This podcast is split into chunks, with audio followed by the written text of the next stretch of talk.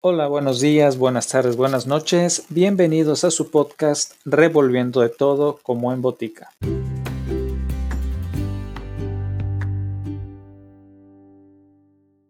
Continuamos con otra historia del libro Un romance de Guillermo Arrambides. Que lo disfruten. La isla de Santa Cruz. La isla de Santa Cruz es un paraje solitario y desierto solamente bordeado en partes por varios manglares que se extienden a lo largo de sus costas, principalmente en la parte sur, donde el suave declive de la agreste formación volcánica ha dado lugar a pequeños esteros y estrechas playas de blanca y fina arena. Se localiza al noroeste de la pequeña bahía de los Dolores, en el Bar Bermejo o Golfo de Cortés, frente a las costas de Baja California. La distancia aproximada de la costa es de 8 millas náuticas cuando más. Su configuración, al igual que la de las islas diseminadas a lo largo y ancho del Golfo de California, como ya se dijo, fue originada por formaciones volcánicas, posiblemente del Plioceno o Pleistoceno actual. El agreste cañón emerge desafiante de las profundidades de un mar tranquilo de azuladas aguas, las que mansamente bañan sus costas en los tórridos veranos, y azotan furiosas cuando el vendaval de los huracanes de los meses de agosto y septiembre barren aquellos mares. Al igual que las islas adyacentes, Santa Cruz ha sido y sigue siendo seguro refugio de pescadores, los cuales navegan por aquellas aguas en pequeñas lanchas, improvisados veleros hábilmente manejados por estos humildes hombres de mar. Hace muchos años, cuando la pesca de la perla estaba en su apogeo en esta Baja California, sucedió un extraño caso la fecha y con la distancia del tiempo ha quedado borrado de la mente de los moradores de aquella región. Solamente existe allá sobre la tierra de la purificación un viejo que no sé por qué artes Cronos ha respetado dejándolo vivir hasta la avanzada edad de 105 años. La decrepitud ha hecho víctima de aquel hombre, pero en cambio, dentro de ese cuerpo casi despojo, aún brilla un alma vivaz de clara inteligencia un espíritu fogoso que sostiene latente la llama de la vida del anciano, que no queriendo dejarse abatir, desborda su energía narrando viejas historias de pasados tiempos, que fueron testigos de sus años mozos. Es así como un día don Yico, como apodan por cariño el viejo, con su voz estropajosa y a manera de cuento, se narró lo que a continuación a mi vez narro. Cierta vez, un grupo de pescadores arribó a la isla de Santa Cruz. Hacía años que nadie visitaba el lugar, pues las actividades de la pesca de tiburón se desarrollaban en lugares próximos a la costa. En aquella ocasión, el viento huracanado había estado soplando desde la mañana y los pescadores de nuestra historia, temerosos de que por la noche arreciara, decidieron buscar refugio en la isla. La pequeña panga se aproximaba rápidamente al islote, impulsada por el viento. La deshilachada vela remendada con mil parches, había sido arriada ante el temor de que el viento volcara la embarcación, pues soplaba cada vez más fuerte. A remo buscaban aquellos hombres el lado opuesto de la isla, en el cual calculaban encontrar amparo contra el fuerte vendaval. Las olas encrespadas y el azul acerado del mar presagiaban la tormenta. En los farallones cercanos a la isla chocaban con furia las grandes masas de agua que al estrellarse contra las rocas se rompían en mil fragmentos de blancas y espumeantes moléculas salobres. En el espacio las gaviotas y pájaros marinos agoreros graznaban al unísono, cual chiquillería alborozada. El constante relámpago desprendido de las gruesas nubes restellaba cual gigantesco látigo, requebrajándose en zigzagueantes destellos. La atmósfera cargada de electricidad se precipitaba en el mar o en las prominencias montañosas. La detonación sorda y profunda se perdía repercutiendo en el infinito. A las primeras ráfagas huracanadas, los pescadores atracaron en la playa. Como buenos conocedores, esperaron a que la ola se retirase mar adentro y luego, aprovechando el regreso de la misma a un solo impulso con los remos, remontaron la cresta, que tras de deslizarse sobre la ondulante superficie, los fue a depositar suavemente en la orilla. Rápidamente brincaron de la panga y entre todos, haciendo palanca con los garrotes tiburoneros, jalaron la embarcación hasta retirarla lo suficiente para evitar que el oleaje la arrastrase de nuevo en la resaca. procediendo después a voltearla con la quilla al aire para que presentase menor resistencia al huracán. Cuatro eran los navegantes, dos de ellos de apellido Drew y dos más Davis, posiblemente descendientes de aquellos aventureros que vinieron a la península en los principios de su colonización, o tal vez de los viejos piratas ingleses que asolaron estas costas. Al tomar tierra extendieron su vista en busca de algún refugio. Los acantilados en aquella parte de la isla no estaban distantes de la playa. Al pie de los mismos, una pequeña laguna bordeada de mangles daba un toque verde al escueto paisaje, formando un recodo en la escarpa de la montaña. Hacia éste se dirigieron los pescadores, considerando que ahí podrían abrigarse.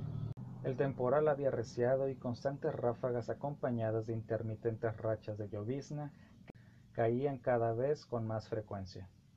El temporal había arreciado y constantes ráfagas acompañadas de intermitentes rachas de llovizna caían cada vez con más frecuencia. Los manglares mecían su follaje desordenadamente, azotados por el viento y la superficie de la pequeña laguna. Se rizaba con estremecimiento de chubasco. Los hombres impelidos por el vendaval rápidamente llegaron a la laguna, y de ahí al recodo del cantil solo era cuestión de un corto rodeo. En breve estuvieron en el lugar que formaba una estrecha playa, moteada aquí y allá por incipientes mangles. Uno de los Dru que iba por delante, con brusco ademán se detuvo súbitamente y haciendo señas a sus compañeros hizo que también detuvieran sus pasos. Interrogadoramente y en suspenso lo miraban, mientras tanto Drew, acechante, dirigía la vista hacia los mangles y en voz baja les dijo Mereció ver una sombra moviéndose entre el ramaje. Casi puedo asegurar que alguien anda por ahí. Vamos, quién sabe qué será. Encaminándose hacia el lugar, Encaminándose hacia el lugar, vieron fugazmente que una figura humana completamente desnuda y de largo cabello se escabullía con rapidez entre los arbustos. Ante esto, los pescadores apresuraron sus pasos hasta correr en seguimiento de aquel escurridizo ser, que misteriosamente se había esfumado entre los matorros. Se inició entonces una intensa búsqueda, aun cuando el chubasco ya en plena furia la hacía más difícil. El lugar en que había desaparecido aquella forma humana estaba escasamente poblada de vegetación, por lo que pronto recorrieron todos los rincones hasta el mismo borde de la laguna. Mas la búsqueda fue infructuosa, pues nada, absolutamente nada encontraron. Intrigados se preguntaban si no habría sido víctimas de alguna alucinación, pero estaban seguros de haber visto aquel ser que huía entre el ramaje. Y no era posible que hubiera desaparecido sin dejar rastro, así que decidieron buscar de nuevo, escudriñando minuciosamente todos los rincones. El viento seguía soplando con furia y los pequeños granos de arena de la playa azotaban los rostros de los hombres que con el antebrazo trataban de proteger sus ojos. Repentinamente uno de ellos, lanzando un grito, corrió hacia la laguna, chapoteando con grandes zancadas entre la ceganosa orilla llena de agujeros de cangrejo, se arrojó sobre algo que se debatía entre el agua y a gritos que el fuerte viento del huracán arrastraba, llamaba a sus compañeros, los que más por sus ademanes y a lo que contemplaban se dieron cuenta de que por fin terminaba la persecución. Rápidamente se unieron a su compañero y tras del leve forcejeo sacaron en vilo un extraño ser, que luchaba y lanzaba dentelladas a sus captores. Como todo se había desarrollado en el fango del cangrejal, tenía el cuerpo y la cara como aquellos sus largos cabellos, cubiertos de lodo, presentando un aspecto fiero y deprimente. De momento los hombres, sorprendidos, solamente trataban de dominar a la salvaje criatura. Al final pudieron someterla por completo, siendo hasta entonces cuando se dieron cuenta de que aquella era una mujer, una mujer salvaje y en completo estado de desnudez luchando con la tormenta y con la cautiva, llegaron hasta el arrecife, lugar en el que efectivamente se encontraron un natural refugio. Al llegar, la mujer con esfuerzo supremo se soltó de sus captores y rápidamente huyó hacia un rincón perfectamente disimulado entre una oquedad de la roca y semioculta entre los arbustos. Esa al parecer era su guarida. Los pescadores al aproximarse encontraron señales de un burdo lecho de ramas. Más bien semejaba aquello un cubil. Restos de pescado a medio devorar se encontraban esparcidos en el suelo, denotando que el lugar había sido habitado por mucho tiempo. La mujer, con instintivo pudor, se encontraba hecho un ovillo en su rincón, cubriendo su desnudez con el pelo y de la espalda a los hombres, quienes todos confusos no sabían cómo explicarse la presencia de aquella mujer en ese islote solitario. La interrogante surgía descomunal. ¿Desde cuándo estaba abandonada en ese lugar? ¿Cómo había llegado ahí? ¿Quién era? En fin, imaginemos las mil conjeturas que se formaron al respecto. La tormenta continuó durante toda esa noche. Llovió copiosamente. El vendaval aumentó y el estruendo de las descargas eléctricas se sucedió continuamente, iluminando con sus destellos el espacio. En el refugio de los arrecifes, aquellos seres contemplaban el espectáculo de los elementos siempre imponentes y soberbios. Al día siguiente amaneció tranquilo.